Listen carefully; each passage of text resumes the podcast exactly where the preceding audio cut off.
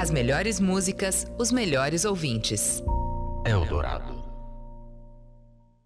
Eldorado na Flip 2023, a festa literária internacional de Paraty.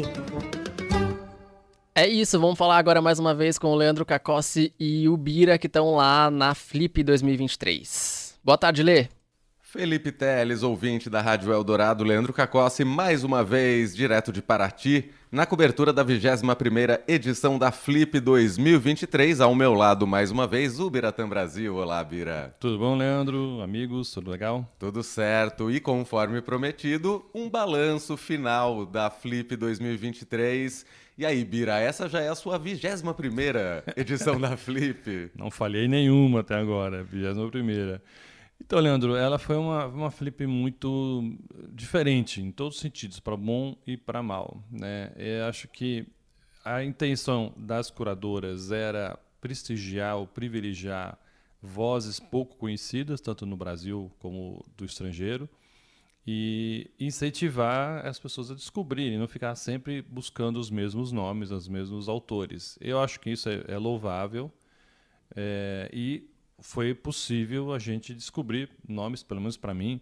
Eu gostei muito, acho que o nome que mais me chamou a atenção, e, inclusive antes de ouvir a palestra dela, é, foi ler o próprio livro dela, a, a Sinead Gleason, uhum. a irlandesa, que tem um livro de ensaios maravilhosos, assim, são textos é, não ficção, mas que é, é, eu acho que talvez o meu olhar jornalístico é que fez gostar mais, porque eu fiquei com inveja do jeito que ela escreve.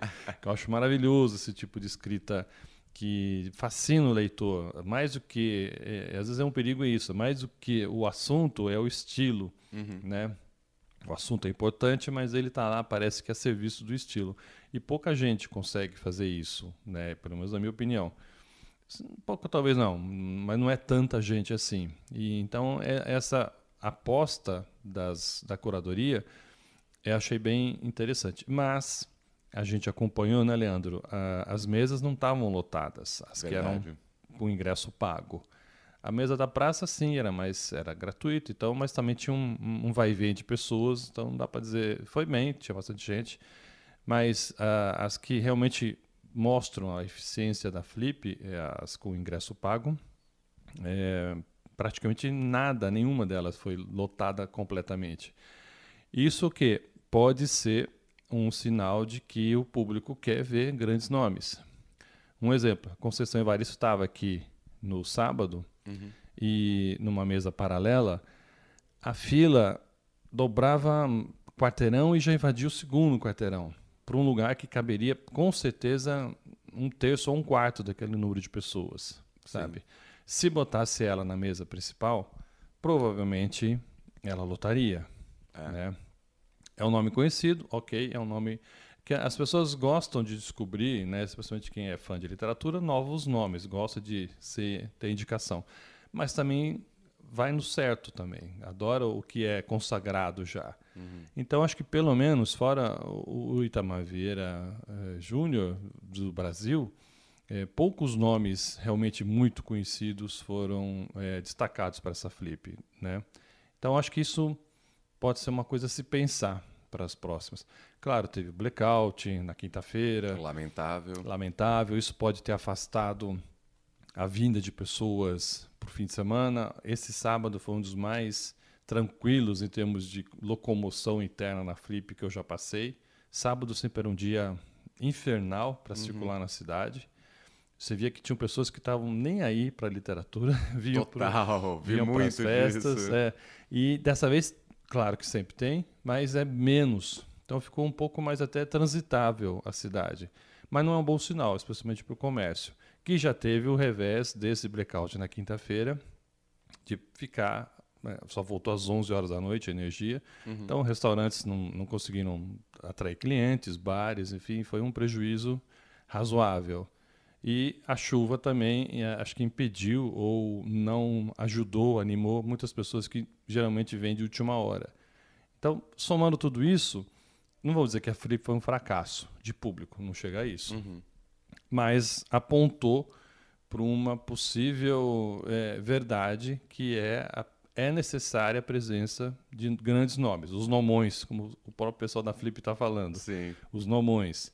Então é de se pensar que, não sei se vai manter a, as duas curadoras, né? Vou manter as curadoras como principais pela programação, mas eu acho que vamos prospectar? Vamos, mas não vamos esquecer dos nomões. Sim, você falou da programação paralela que foi vastíssima, muita coisa rolando por todos os cantos da cidade.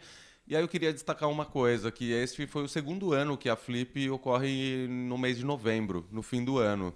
Uh, primeira vez ano passado, por conta da pandemia e tudo mais. Uh, a volta ali para o meio do ano, para o mês de julho, pode ser um caminho também para atrair mais gente, Bira? Com certeza, mas 2024 não, porque tem Olimpíada. Verdade. Então, os anos de Olimpíada e Copa do Mundo, geralmente a Flip é depois, né? especialmente Copa do Mundo. O ano passado não teve como, a Flip é, foi no seu mês de novembro, como você falou bem, por uhum. conta até de, de poder se organizar, só podia ser naquele fim de ano. E, se eu não me, não me engano, pegou o comecinho da Copa do e Mundo. E pegou né? a Copa do Mundo. É. Tanto que a primeira palestra da Annie Ernaux, que foi no, na sala de cinema aqui, foi no dia de jogo do Brasil. É. Então eu estava acompanhando essa, essa mesa e sabia da, de quantos gols o Brasil fazia pelo barulho que vinha de fora. Então, a galera que me informava online quanto estava o jogo. Maravilhoso. Então, mas foi uma coincidência, porque geralmente Copa do Mundo sempre é no meio do ano, né? E então, ano que vem tem a Olimpíada em Paris. É, provavelmente a Flip, eles estão pretendendo, eles devem oficializar logo, é, para setembro, é, o ano que vem. Já é uma aproximação do meio do ano. Já facilita um pouco. E se tudo der certo, porque não é eles que escolhem, né? Porque a, própria as, as curadoras, eu estava conversando com elas, me falaram, novembro não é um mês bom nem para você atrair, atrair é, autores estrangeiros. Uhum. Eles já estão já perto do inverno e para piorar também, ontem foi lembrado isso, é, teve o Dia da Ação de Graças nos Estados Unidos. Verdade. Quinta-feira. E, e, isso impede muita gente de viajar. Escritores, principalmente, porque fica com a família, é um, é um feriado uhum. lá muito exaltado, muito comemorado, especialmente pela reunião de família. Então, foi outra má coincidência é, da temporada da Flip acontecer justamente no meio desse feriado, ou tendo esse feriado no meio da Flip. Sim. Então, isso também impede, ou impedir, pode ter impedido a, a, vinda de alguns autores que poderiam querer vir, mas aquela, ah, não, ação de graça eu fico em casa, não posso sair daqui. Então, se for para setembro, ano que vem, já vai melhorar bem, tá? até em termos climáticos, ainda é um mês mais seco, é primavera, é, facilita um pouco mais a nossa vida. E quem sabe em 2025 voltar para julho, que é realmente o mês especial e melhor para Flip. Muito bem, este é o Biratã Brasil, colunista de cultura do fim de tarde, volta amanhã no Jornal Eldorado, ao vivo, com Raíssen Abac e Carolina Ercolim.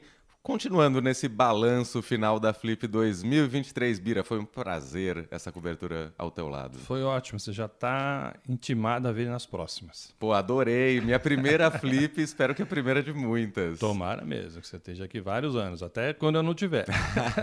não, vai estar tá sempre. Muito bem, eu fico por aqui, volto amanhã, às 5 da tarde, ao lado de Emanuel Bonfim no Fim de Tarde Eldorado. Volto a conversar com o Bira na terça-feira, dentro do Fim de Tarde. Fê, por enquanto é isso, cobertura da Flip 2023 aqui no Eldorado. Grande beijo para todo mundo e até a próxima. Valeu, obrigado. Agora é 4 e 5, a gente continua rolando mais som para você aqui no Eldorado.